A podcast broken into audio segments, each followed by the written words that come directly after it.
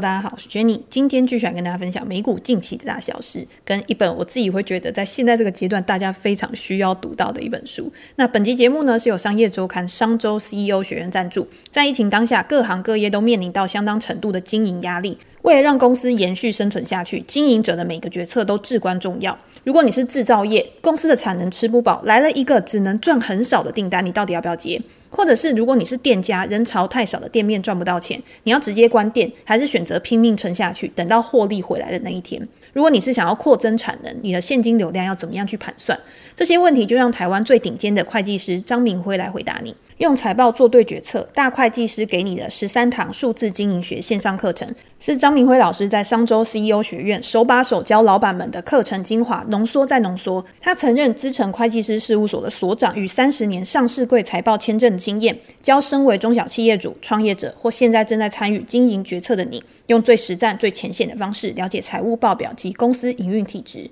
并搭配实用具体观察的案例做说明。让你学会从数字中找出魔鬼，指出问题，进而应用到现实情境中，做出正确的决策，成为企业高明的带队者。这系列近四小时的线上课程，不仅是为日理万机的你量身打造，还能以最优于市面上的财报课价格轻松入手，自由选择时间，反复线上观看与学习，恰好也为公司明年的决策布局做最好的打算。活动期间，除了享七折优惠，输入限量折扣码 JC 三百，可以多折三百元。用最优惠的价格获得最扎实与实用的财报知识，就趁现在！课程的详情我会放在资讯栏，有兴趣的朋友可以点开来参考。好，那张明辉老师的这个课呢，其实我自己也有看的，我大概有看了两遍吧。大家对于张明辉老师应该不会很陌生的原因，是因为我觉得只要有做台股啊，或者是你有做美股的人，你之前都有看过他的两本书，《大会计师教你从财报数字看经营本质跟看产业本质》。这两本书呢，也是我自己都会放在书柜旁边持续来翻阅的书。为什么的原因，是因为我觉得这两本书除了告诉我们基础的财报知识之外，更有实际的案例，用台股的案例来做例子，甚至是台股的公司跟美股的公司在哪一些特性上面，他会做一个比较。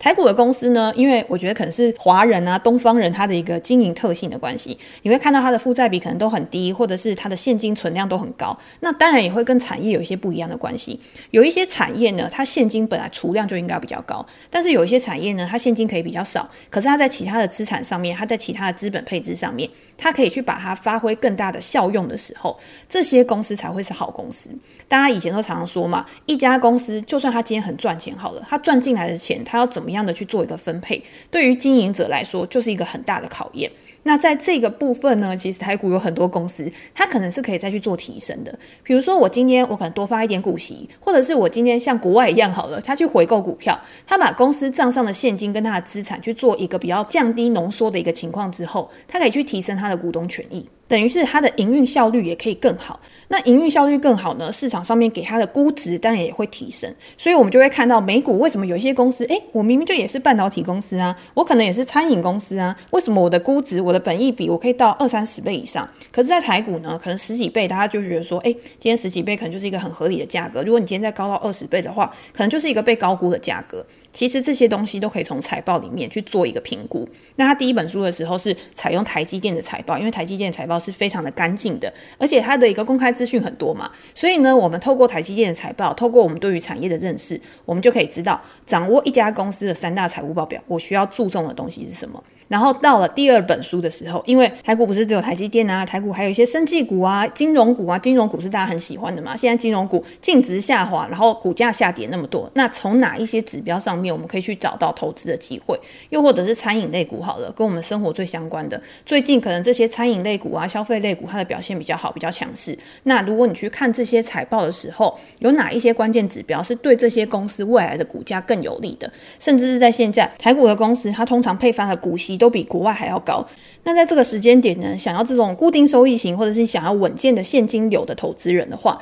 有哪一些公司可以去做关注的？这书里面呢，其实就有一点像你的一个指引，然后帮助你可以去找到适合的公司。那今天就我自己的观影心得，就是我看课程完之后，我觉得跟书有哪一些不一样的地方是，今天在课程里面啊，我们可以把自己当成一个经营者，也就是像巴菲特讲的，今天我们在看一家公司未来的表现，或者是我们在检视它过去的一个记录的时候。我如果以一个经营管理者的角度去思考的话，其实我可以更好去掌握到公司有可能未来发展的方向。尤其是像现在联总会今天宣布升息三码嘛，现在市场就是处在一个极度紧缩的环境，甚至在下一次还要再持续升息三码。今天升息当然是想要去抑制整个经济体的需求，因为你需求过高的话，自然会推升资产价格的一个上涨。可是对一个企业主来说，今天升息对我最大的影响就是，我今天如果有融资，我今天如果有负债的话，我的利息成本是持续去升高的。在过去很长的一段时间呢、处在低利率的环境之下的时候，我今天想要去扩张，我只要可以赚进来的钱，也就是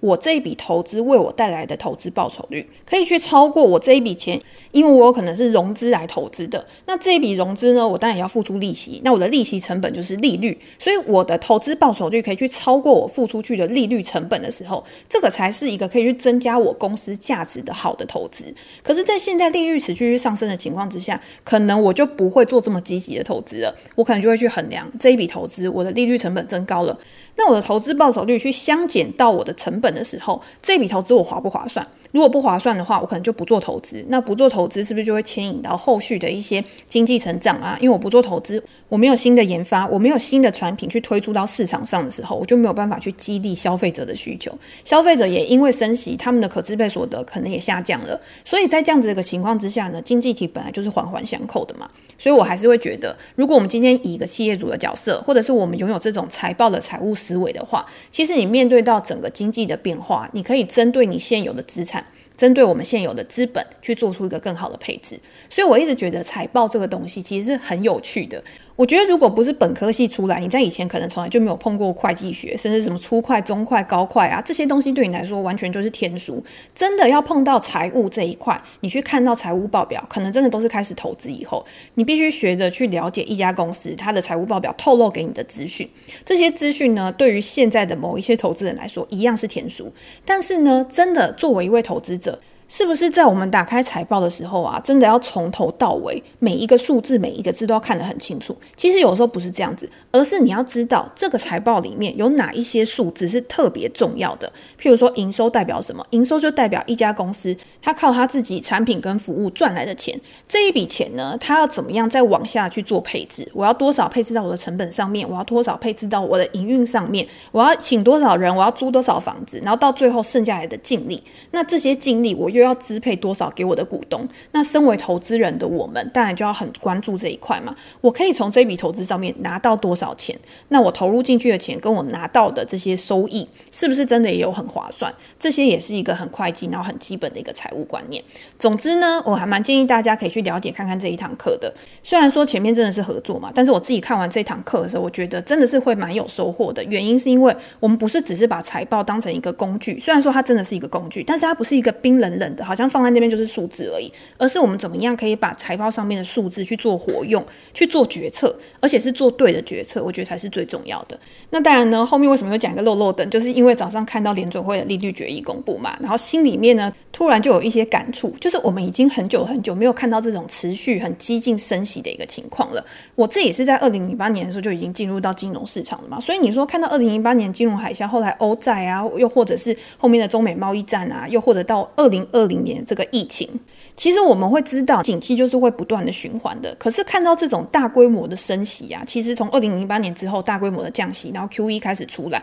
很多的那种经济学课本可能你都要去改写，又或者是整个市场的生态完全都不一样。债市跟股市都历经一个非常大的多头，可是到今年，今年是完全不一样哦。今年你不管投资在股票市场上面，或者是投资在债券市场上面，账面上的报酬一定都是比较不好看的。那为什么会有这样的一个情况？当然就是因为过去很长一段时间，我们都是处在低通膨的，我们不知道什么叫做通膨。通膨对我们来说，虽然你可以感受到物价有在缓慢的上涨，但是同期间我们的薪资、我们的所得可能也会跟着缓慢的上涨嘛，所以你不会有感受到这么大的一个差距。可是今年呢，是物价大幅度的飙涨，可是薪资呢，它没有一个非常显著的去跟上。又或者是去超过物价的一个涨幅，也会让我们的购买力觉得，诶，怎么好像我同样的一笔钱呢，买的东西好像变少了。这个就很像我在很久很久以前跟大家分享过菠萝面包嘛。以前小时候呢，买一个菠萝面包可能就是十块、十二块而已。你现在去买一个菠萝面包，又或者是单卖菠萝面包，可能要四十五块、五十块。我自己现在是很少去买菠萝面包啦。大家知道吗？就是面包有的时候对于这种女生呢，她可能会变胖，或者是脂肪增加什么的，所以就不会这么常的去吃这种面包类的食物。但是我记得我上一次买的时候，菠萝面包应该已经到四十块、四十五块了。这样中间的一个涨幅呢，你在慢慢慢慢缓涨的时候，其实你会觉得还好啊。随着我的所得，随着我的薪资去提升，我会觉得买一个面包，以前买跟现在买虽然价格不一样，但是对我来说那个感受、那个价值是一样的。但是今年如果你去买面包的时候，或者是你去买欧阿米刷，又或者是我们去鼎泰丰的时候，以前吃八百就已经觉得哇饱到不行，已经快吐了。现在随便点一点都要一千多块，那这个时候你也去衡量我的支出是不是要有所调整。我是不是在某一些非必要的支出上面，我就先不要花，然后等到之后经济开始转好的时候再去花？好，那投资人除了在这种日常的消费之外呢，会听我们节目的大多数也是已经有投资经验的朋友嘛？那在这个时间点呢，你会看到，诶，我股票的账面价值也持续的去下滑，又或者是我在投资别的资产的时候，我这些资产的净值也在下滑的同时，我们之前讲过一个财富效应嘛，就是在万物皆涨的时候，你会觉得自己非常的有钱。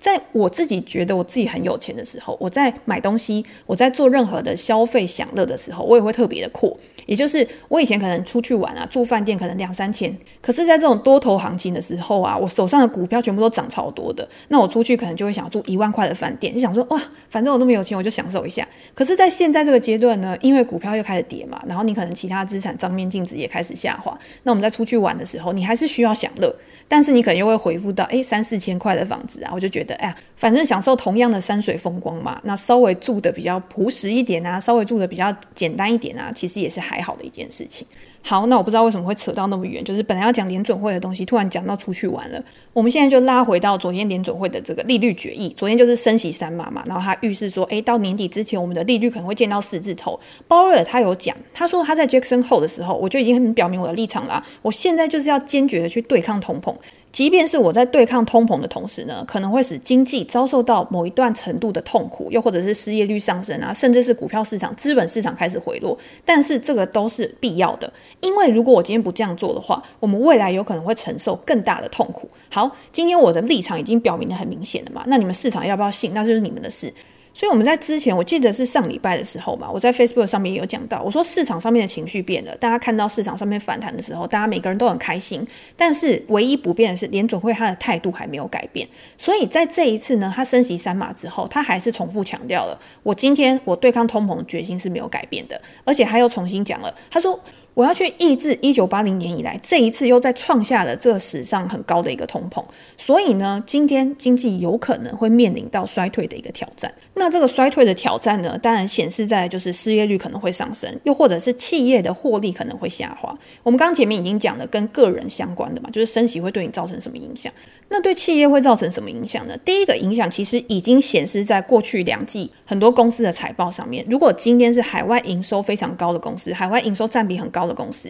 今天美元走强，因为你升息，今天货币是由利率去定价，就是汇率去定价的嘛。当你今天升息的时候，美元就会开始跟着去走强，所以美元指数在这几天又创下新高。那你也会看到台币对美元，其实台币也是表现得比较弱势的。我在我上个礼拜的时候有去一个机构去演讲，那这演讲呢，就有人问到我，如果现在去买美元资产的话，会不会在未来去享受到这个汇损？因为现在美元很强嘛，所以我看到美元很强，我就赶快的把我钱丢到美元的资产里面。可是我未来要换回来的时候，如果美元已经走低了，那我赚了资本利得，可是我在转换回台币的时候，反而会遭受到汇率的一个损失。那那个时候我的答案是，我觉得这要从几个层面来讲。第一个层面就是美元现在很强势，我们也知道，就是它之后有没有可能回落，或者是我今天创高之后呢，我就开始进行一个高档的一个整理，这个都是有可能的。但是呢，我今天把钱去配到美元资产的时候，我觉得美元即便是它要转弱，它也不可能突然一下 V 转。汇率这个东西，它跟资本市场，比如说股票啊、债券，它是比较不一样的。它的波动比较不会在短时间之内有一个很大幅度的反转，即便是要反转，它也需要一段时间的酝酿。尤其是美元，它是全世界的一个共同流通的一个货币嘛，它也算是一个避险的资产。也就是当危机发生的时候，大家可能会想到第一个避险的资产就是黄金嘛，因为黄金你不管走到哪边，它都有一个价值交换、价值储存的功能。可是美元呢？今天你走到哪边，大家认美元，也就是美元这个国家，它还是全世界全球最强盛的一个国家的情况之下，美元今天拿出去，一定比其他汇率波动非常大，或者是今天这些国家它的一个内部啊或外部它的一个风险比较大的国家的货币来的稳定。所以美元呢，我觉得它就算要转多的话，它也不会这么容易就哦，我直接 V 转，然后就开始狂崩。我觉得是很难的，尤其是现在全世界都是处在一个升息循环的一个情况之下。那第二个要去思考的点呢，就是既然美元我们刚刚已经讲了嘛，它是现在比较稳健的一个资产，美元现在也处在比较强势的一个格局之下的话，我们台湾投资人在配置自己的资金的时候，其实最常拥有的，你可能就是外币定存嘛，外币定存可能就是美元啊，或者是一些保单。那台湾的部分呢，你可能也会有存款啊，或者是你去买一些金融商品啊，投资在股票上面。我们最多拥有的就是美元跟台币的资产嘛，所以今天在台币转弱的一个情况之下，又或者是以一个分散投资的角度来想的话，今天你把钱配置在台币资产，配置在美元资产，我觉得也是一种分散的作用。今天如果我们是完全手上没有美元资产的，我觉得适度的去配置一些在美元上面，我觉得也是很 OK 的一件事情，不用太担心说未来可能美元走弱，或者是今天呃美元开始有什么样的一个变化的时候，我的账上美元会有损失。你今天你这个美元在未来其实有很多的用途都是可以去用得到的。反而是今天很多人他会因为去追求一些高利啊，他可能去买一些新兴市场的保单，或者是买一些新兴市场的定存，这个我觉得反而风险是会比较高的。好，那我们延续刚刚美元强的问题嘛，今天很多的美国公司，它上市公司它的营收是海外，那海外要去汇回来到美国去认列在它的财务报表上面的时候，它转换成美元就会有汇损的产生，就跟我们平常我们自己在操作外汇的时候是一样，所以这个已经会去影响到他们的一个获利表现了。那再加上呢，今天美国是分析今天企业开始要去去杠杆，因为他们也会感受到他们自己固定支出的一个压力。当他们开始去杠杆，又或者是他们要开始去缩减支出，去稳住他们的一个营运表现的时候，现在有很多人他是靠裁员啊，或者是去删减成本啊，我去降低我的研发比重之类的这些东西呢，都可以去帮他们省钱。可是还有一个啊，就是我的股息支出，或者是我去回购股票。过去这一段时间，我去提高股息的回购股票增加的，他们去释放这些利多消息，去激励股价上涨。可是，在未来这一段时间，有可能会去放缓。那今天市场已经处在一个很悲观的一个情况之下，然后这些举措呢又开始放缓，然后企业的获利呢又开始下滑。我记得我在上个礼拜还是前几集的时候，我就有讲嘛，今天很多的分析师、很多的机构都已经对下一季或者是明年的一个获利预期开始去下调了。所以呢，这个东西也会去影响股票市场上面的一个估值。很多它没有办法稳健获利，或者是带来现金流的公司呢，在这段时间，它的估值一定会被杀得比较凶。如果今天是一个可以稳健获利，可以去追溯它过去的记录。在这段时间呢，我们反而可以去搜寻看看有没有哪一些它已经历经过景气循环的公司，他们也有非常坚强的竞争优势，可以帮他们去度过这一段非常低迷、非常逆风的时期。可是，在未来呢，联总会它终究有一天，它会开始去激励市场嘛，开始因为衰退受不了了，所以它开始必须要去刺激需求的时候，它肯定会开始有别的举措。那这个时间点呢，这些稳健型的公司，它在现在保守，可是它在未来可以更快的，比人家更快一步的去做积极的布局，又或者是在这段低迷的时候，手上很多现金的公司呢，可能就会开始去并购，去加强它的竞争优势，去把它自己的影响力延伸到其他的产业或者是上下游。那这些行动对于公司未来长远的股价发展，一定也是比较有利的。好，那我在这个礼拜天呢，也会在我的专栏的专栏跟大家分享说我自己对于盘势的看法。这个呢，会用直播的方式跟大家进行，然后也会回答读者的问题。大家如果有兴趣的话呢，也可以到我的 Perspect 专栏，然后一起来参加这一次的讨论。好，那在接下来节目的最后呢，我也想跟大家分享我近期读到觉得很不错的一本书。这一本书的书名呢是《资讯超载的幸福与诅咒》，作者呢是哈佛大学的教授凯斯桑斯丁。之前有一本非常红的书《杂讯》嘛，是丹尼尔康纳曼写的。这一本《杂讯》呢，也是他跟凯斯桑斯丁一起去合著的。所以大家也可以知道，他们在于行为经济学啊，或者是在人类判断人类的一个情绪偏误上面有很深的一个研究。那这一本资讯超载的幸福与诅咒呢，给我的一个想法就是，我看完之后呢，我会有非常多的一个启发。在现在这个阶段，所有互联网啊，每天都有资讯爆量的一个时代，就算是面对投资，我们都会遇到非常。非常多不一样的资讯，每个人的看法，每个机构推出来的一个报告。可是这些资讯对我们来说，到底是有用还是没用的？这些资讯带给我们的价值到底有多高，以及带给我们的一个幸福感到底有多深？幸福感是很重要的哦，因为在这本书里面呢，就有讲到。如果我们今天对于收集到的资讯，或者是别人提供给我们的资讯，没有感受到幸福感的话，我们就很容易去抗拒它，去逃避它，而没有办法针对当下的情况去做出正确的一个选择。比如，就拿投资这件事情来讲好了，我自己在经营粉丝团啊，或者是我在经营专栏的时候，非常深刻的就会感觉到，当市场在大牛市，当市场在多头行情之下，每一个人每天都会非常的想要知道理财相关的资讯。所以今天不论发任何的理财相关的资讯啊，都会收到非常大的回响，或者是热烈的好评。可是，在股市迈入空头的时候，在股市开始陷入到非常的紧张啊，或者是非常的焦虑的时候，大家反而想要去避免这一类的资讯。我手手上就已经满手的都是亏损的股票，你还要再提供给我理财资讯，我根本一点都不想听，我也不想知道这家公司发生什么事情。反正我现在就是抱这张股票，我就靠着信念撑下去，在未来呢，总有一天市场会给我回报。这个想法呢，其实也没有对错嘛，因为要看每一个人的目标跟你执行的一个策略。如果今天我们是长期投资，我们是投资在指数化的 ETF 上面的话，我们看好一个国家长期的经济发展，那你会看到 S&P 500指数它就是长期的向上发展的，在未来呢，确实你可以获得一个平均的报酬。可是如果今天我们是投资个股，又或者是我们是随便投资一个档股票，这档股票我们可能也没有研究得很深入，又或者是它在未来它的波动、它的风险都是比较高的。那如果今天在整个市场的一个氛围转换，又或者是政策改变的情况之下，会影响到这些公司未来的一个发展，那这个时候视而不见，反而就不会是一件好事情。好，那如果今天大家没有在投资，因为那天我看到有人说，诶，我没有投资美股，但是我还是有在听 Jenny 的 podcast，那他可能会套用在生活上面其他的地方，譬如说，好了，我们常在滑脸书的时候，我们是不是很喜欢去看一些跟自己的政治立场观点一样的粉丝团，又或者是朋友他表达了一个什么样的观点，然后你觉得非常认同的时候，通常你会比较想要去按下赞。可是如果他今天讲的东西跟你丝毫没有任何的关系，又或者是跟你自己的核心思想相违背的时候，你完全就是不想要理他，你完全不想要按下赞，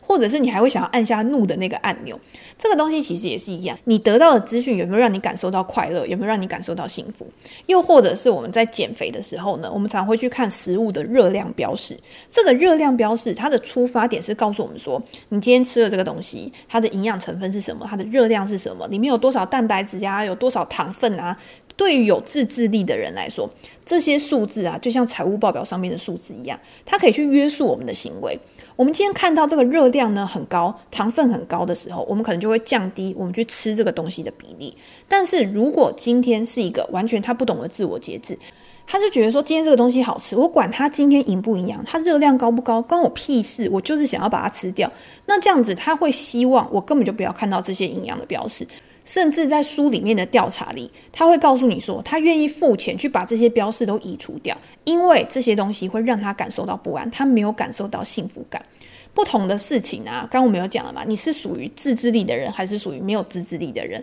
这些资讯在你的眼里，你感受到的那种感觉，或者是你获得的价值，都是不一样的。我们在工作上面其实也会常常遇到一样的状况。今天一个工作让我觉得每天都非常有动力，然后每天都非常有成就感的时候，你就会一直希望得到有用的资讯，你希望一直去提升你自己的能力，让你在这个领域上面发光发热。可是，当你今天你面对到一个工作，你每天都觉得非常的痛苦，你每天都觉得我到底什么时候才可以下班？你遇到困难的时候没有办法解决，很有挫折感的时候，我们反而会想要逃避。你不要再告诉我工作上面的事情了，你不要再告诉我要怎么样去增加我的工作能力，去让我可以在这个工作上面表现得更好。因为我现在就是只想逃离这个地方而已。所以在面对各式各样的问题的时候啊，今天为什么我们会想要获得资讯？今天我们为什么会想要知道的更多？是因为我们在获得这些资讯的时候，我们在把它记到我们的脑袋里面的时候，我们都会先问自己：我能不能从这个资讯里面得到好处？这个东西对我是有没有帮助的？我觉得这个是很现实的，一定是嘛？今天我们的脑容量就是这么多，我今天要有这么大量的资讯进到我的脑袋的时候，我当然会调啊，对我有益的，对我没益的。对我完全不相干的，那通常我一定会先留着对我有益的、对我未来可能有帮助的资讯。我可以从这些资讯里面去获得额外的价值的时候，我才希望去获得这些资讯。而其他的，我就先把它排除在外。那第二个呢，就是如果我今天不喜欢结果的话，我可不可以改变它？也就是说，当我依靠这些资讯去做出决定的时候，因为我们没有办法预测结果是什么，一定要等到结果出来之后，我们才有办法去反应嘛。所以，如果我今天可以改变的话，我会觉得我对这件事情更有掌控感的时候，我也愿意去拥有更多的一个资讯的。所以对我来说，书里面有讲哦，他说对于一个乐观的人啊，你可能会更想要取得资讯，因为就算结果不是你想要的，但是你会想办法去改变它，或者是你会想办法去把它扭转。我们会去思考说，在现况可允许的范围之内，或是我可以做的事情之下，有哪一些东西是我可以去把结果变得更好的，至少不要是我不喜欢的那个样子。但是对于悲观的人来讲，他可能会默默承受这样的结果，他可能会让自己觉得很痛苦。他是属于那种比较被动的、比较消极的，他不想想办法去改变这个困境。今天我们想要去掌握资讯，我们想要去获取更多资讯的原因，是因为我们想要进步，我们想要让自己过得更好，过得更快乐。那当然了，我觉得就算是一个乐观的人，他可能也会想要逃避的事情。像我最近也是有遇到这种，诶，我不想知道结果的。我从小到大啊，其实我都是属于那种健康宝宝嘛，所以我一直都会觉得说，我绝对不要去做健康检查。我觉得健康检查这件事情是你不去就没事，你去了就会有事那种感觉。那反正最近也是身体有一点小状况，然后就去医院检查，但是现在就是完全都没事。但是我就会开始发现，就是说今天任何事情啊，不是说你不知道就完全就没事，而是今天你知道。有这样子的一个风险存在，你今天知道有可能会发生什么事情的时候，你应该要收集这些资讯，去提早做好准备。所以在这一次的事件之后呢，我就会想说，好，那我以后呢，针对任何的事情，其实我都要保持一个比较正向、正面的一个心态。遇到任何的挑战，你当然还是希望自己有能力可以去正面迎击嘛。那要有能力的前提之下呢，当然就是平常的一些累积啊，或者是平常就可以收集资讯，甚至是一些好的、良好的健康习惯，管也是很重要的，好不好？所以这个就衍生到就是书里面讨论另外一个主题，也就是资讯节流的问题。刚刚我讲的呢，都是我们主动去收集资讯的嘛。我今天想要知道什么，我今天想要提升我哪一方面的能力，我就主动去收集一些资讯，可以让我变得更好。可是如果今天是完全跟我领域不相关的，平常跟我八竿子都打不着边的，我要怎么样去收集这些资讯？我不是不想收集啊，我想要收集，但是我完全不知道从哪边开始。所以这个时候呢，很多的机构或者是政府，他们就扮演很重要的角色，比如说好了，像我们常常在那个吸烟，就是烟盒外面，不都会看到一些警告的标语吗？这些警告的标语呢，它其实不是希望你减少吸烟这件事情，而是它这个标语告诉我们说，想要吸烟的人，你要理解做这件事情会为你带来的风险。在你了解的风险可能发生的事件之后呢，你去选择你要不要持续去做这件事情。所以，像含糖饮料，为什么我们要知道里面有多少糖？是因为在我们知道这些资讯之后，我们可以去做选择，我们可以去决定我到底要变成一个怎么样的人。避免吸烟过多而损害身体健康的人，避免含糖饮料过多而让自己变胖、变得不健康的人，这些东西呢，其实是一个非常必要的资讯。因为平常一般人他是没有这些专业知识的，所以他没有办法去获取这些资讯。那如果有专业的机构、有专业的人可以去提供我们这些资讯的时候，他也可以让我们面对我们不知道的事情，去解决资讯不对称的问题，去让我们做出更好的一个选择。那当然，在这本书里面呢，因为它不是完全从一个消费者的角度，它可能从政策制定者的角度，从企业的角度也去讨论这样子的一个问题。它也会告诉我们说，那如果你身为一个政策的制定者，你身为一个资讯的传达者的话，我们要怎么样让接收资讯的人可以更好的去知道我们想要做什么事情？这里面呢，最重要的一件事情就是，你今天你在提供资讯的时候啊，你要让它发挥真正的作用，不是你今天把资讯提供的很多、很广、很深。就代表是一件很好的事情，而是你需要简化它跟凸显它的重要性，让接收的人一眼就可以知道，哦，原来这件事情对我这么重要，原来这个资讯这么重要。那要怎么简化呢？譬如说，你可能用图表的方式啊，或者是你把一些不重要的资讯，把一些很细节的资讯把它删掉，又或者是你用比较的方式。大家对于这种比较都特别有感。你平常在做任何事情的时候，你就会跟别人比较嘛。诶，今天那个人赚的比我多，今天那个人薪水比我高，今天那个人长得比我正，今天那个人比我瘦，这些东西都是用比较而来的，你才会有一个成就感，才会有一个满足感。那今天你在提供资讯给别人的时候，你也可以用对照组啊。今天如果选择 A 选项的时候，它会产生什么样的结果？B 选项呢，它会产生什么样的一个结果？在这样子的一个情况之下，接收资讯的人呢，也比较好去消化吸收这些大量的资讯，去做出剩下来就是必须要去做出的一个判断。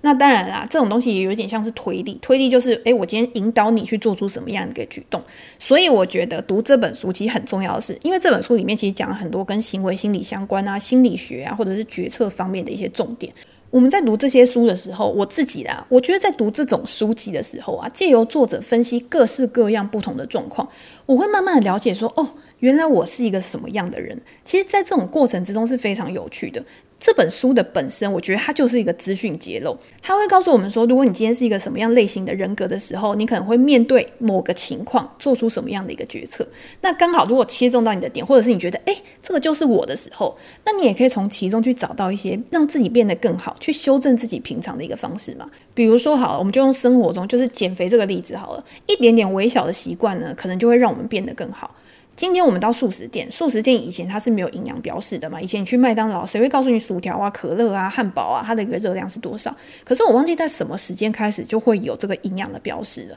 那当素食店去把每一个餐点的热量都标示出来的时候，我今天走到这个素食店，我以前呢，可能我就是喜欢吃汉堡，我就是有人都点汉堡套餐。可是因为我知道热量，而且我知道我自己现在应该要可能做一些饮食调控啊，或什么之类的，所以我在某几次的时候，我会把薯条换成沙拉。我会把可乐换成无糖绿茶，这些小改变呢，在未来都有可能会慢慢的变成我们的一个行为模式，变成我们的一个习惯。那这样子在无形之中，你就无痛转换啦，你可能就会选择一个更健康、更好的一个生活方式。那另外一种可能性呢，就是我们在这本书里面可以去学到，有的时候我们选择错误，但会知道有的时候我们面对到一个状况，我们选择了一个不好的方案，我们可能获得了一个不好的结果，我们从里面学到了教训，但是并不是因为我们天生就喜欢选这种哎对我们有害的选选项，明明就不适合我，我还硬要去选，不是这样子，而是因为我们根本就不知道有其他的选项。如果今天有其他的管道可以去传递不一样的资讯给我们，让我们有改变的机会的话，那对我们来说也是一件很好的事情嘛。因为我们在取得新资讯，譬如说我今天我要取得一个完全我的领域之外的一个资讯，好了，我为什么会有一点没动力？我为什么会觉得说啊？以后再说好了，是因为我需要花费额外的成本，我需要花费更多的资金，我需要花费更多的时间，所以我才会一直阻拦我去做这件事情。但是如果我们刚刚讲过的，如果今天政府专业的机构可以去提供我们这些资讯，又或者是商家可以去提供我们这些资讯的话，也可以更好的去改变我们的行为，可以让我们知道哦，原来我不只有这些选择，我可以有更多的选择，可以让我的生活，可以让我的未来变得更好的时候。那这样子，我觉得资讯揭露也是有它一个很大的一个价值。所以我还蛮建议大家，如果有兴趣的话，可以去看这一本书《资讯超载的幸福与诅咒》。我自己会觉得读完之后呢，对我自己的思考还蛮有帮助的。那我们也可以把它套用到现在这个状况嘛。现在在联准会持续的去释放紧缩的讯息，告诉我们说，诶，我未来会怎么样？或者是市场上面很多人会去解读联准会的讯息啊。